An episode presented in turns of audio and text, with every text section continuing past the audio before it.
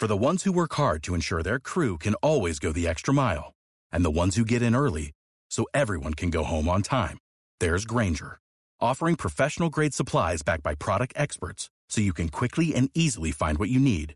Plus, you can count on access to a committed team ready to go the extra mile for you. Call, clickgranger.com, or just stop by. Granger, for the ones who get it done.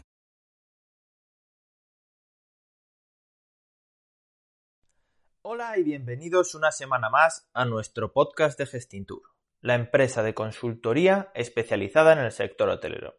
Como cada semana, os queremos acercar los consejos y las técnicas para crecer como profesionales y poder llevar vuestros trabajos y hoteles a un nivel superior.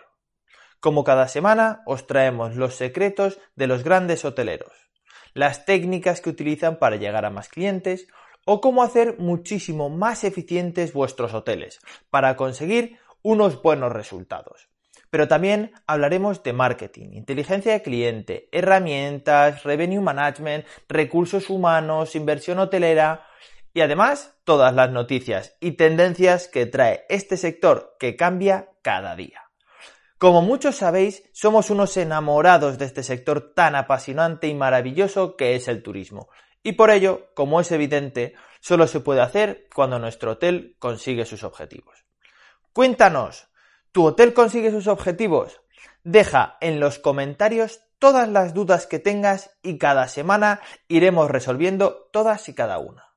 Recuerda que puedes escucharnos en Spotify, iTunes e iVoox y estar en contacto con nosotros a través de nuestro canal de YouTube, pero también en Instagram, Facebook y sobre todo en nuestra web www.gestintour.com. ¡Comenzamos!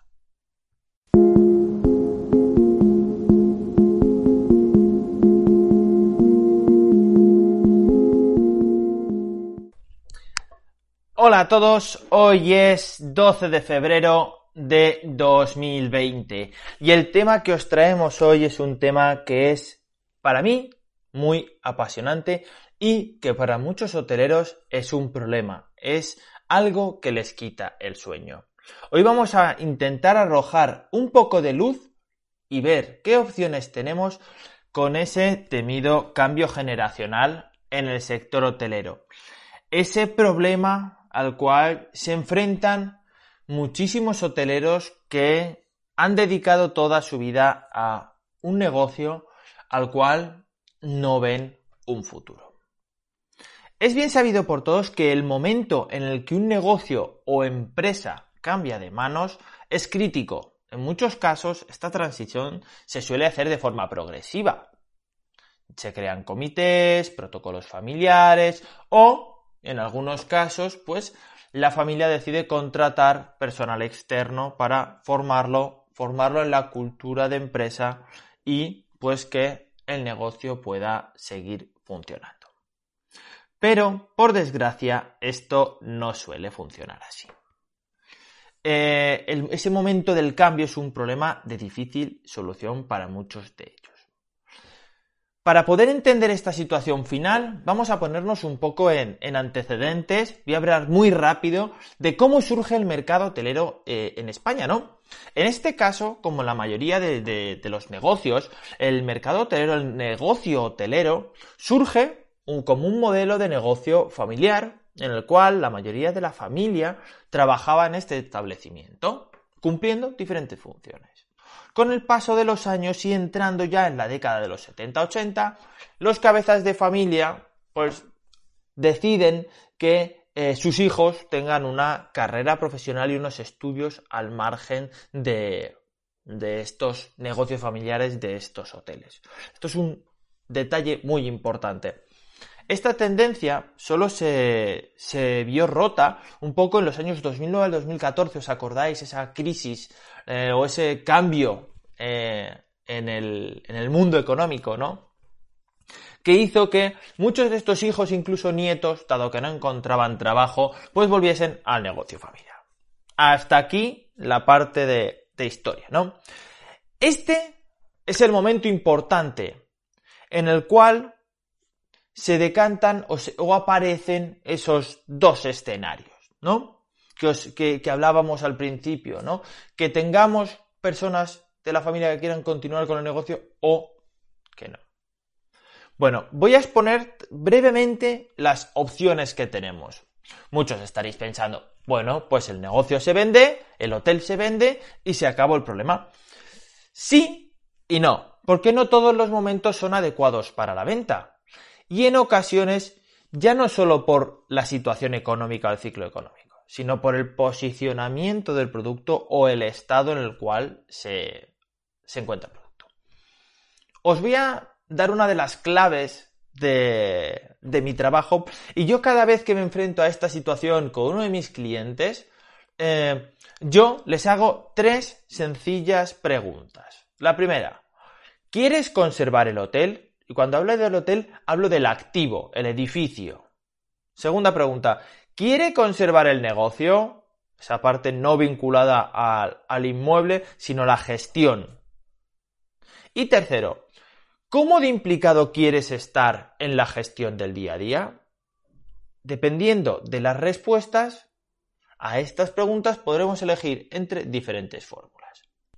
Vamos a imaginar que la siguiente generación quiere conservar el activo, dado que no es un buen momento para la venta y además, eh, como cada uno tiene pues su carrera profesional y su profesión, no se quieren implicar en el día a día.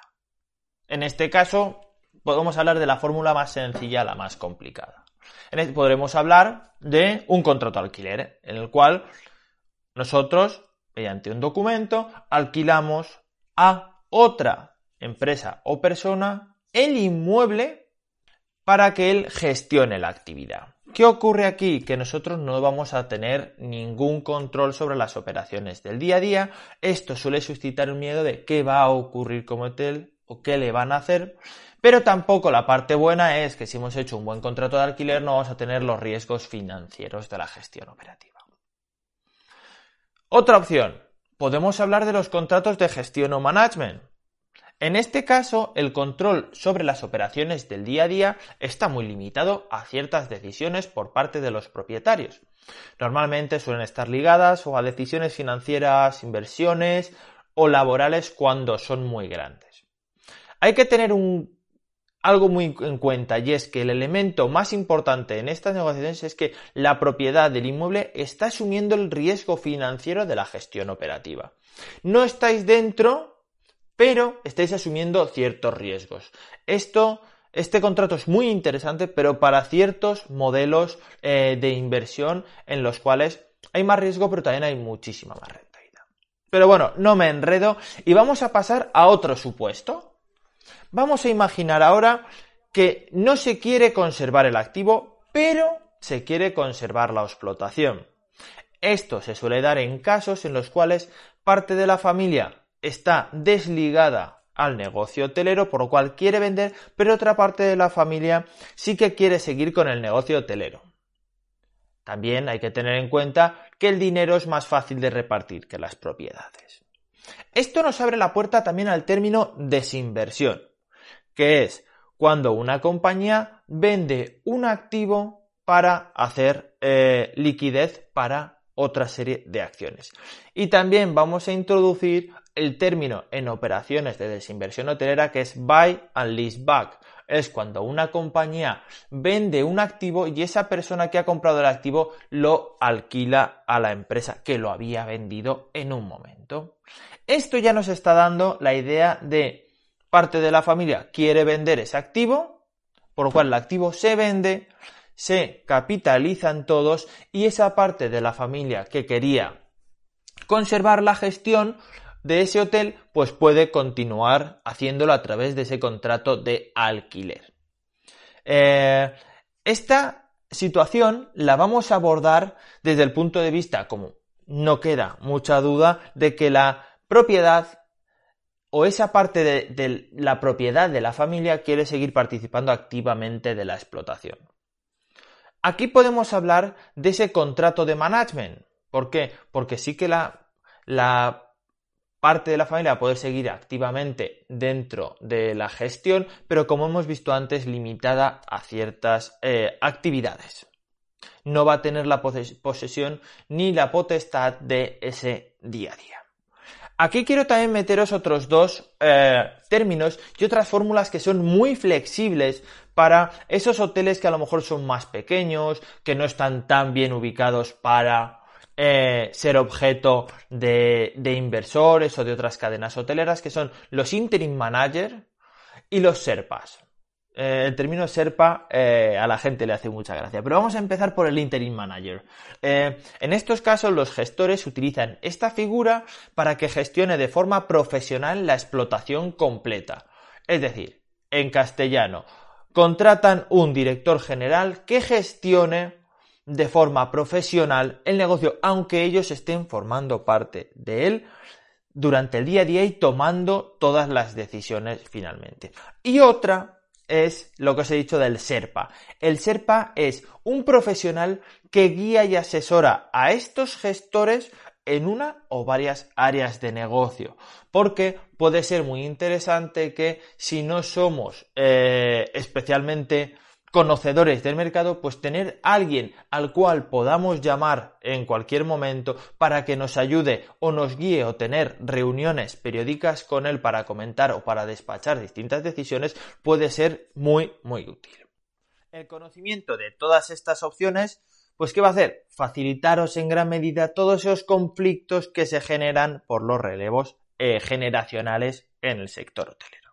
Esto es todo por este primer podcast. Eh, estamos muy emocionados con, con esta nueva acción. Estamos muy emocionados por haceros llegar todos los conocimientos y sobre todo que sepáis que esto es un lugar al que podéis traer todas vuestras dudas y tanto yo como el resto de los consultores asociados de Gestintur os las intentaremos resolver de la mejor forma posible. Invitaros a que nos sigáis en Facebook, en Instagram, próximamente tendréis vídeos en YouTube y sobre todo nos podéis escuchar en iBox, en iTunes y en Spotify. Recordar seguir la lista para que os avise de todos los podcasts que vayamos subiendo. También recordaros que en nuestra web www.gestintour.com podéis hacer la solicitud de las consultorías gratis. Estamos ofreciendo consultorías gratis para ayudar a esos pequeños y medianos hoteleros que se merecen la mejor ayuda. Esto es todo y hasta la semana que viene.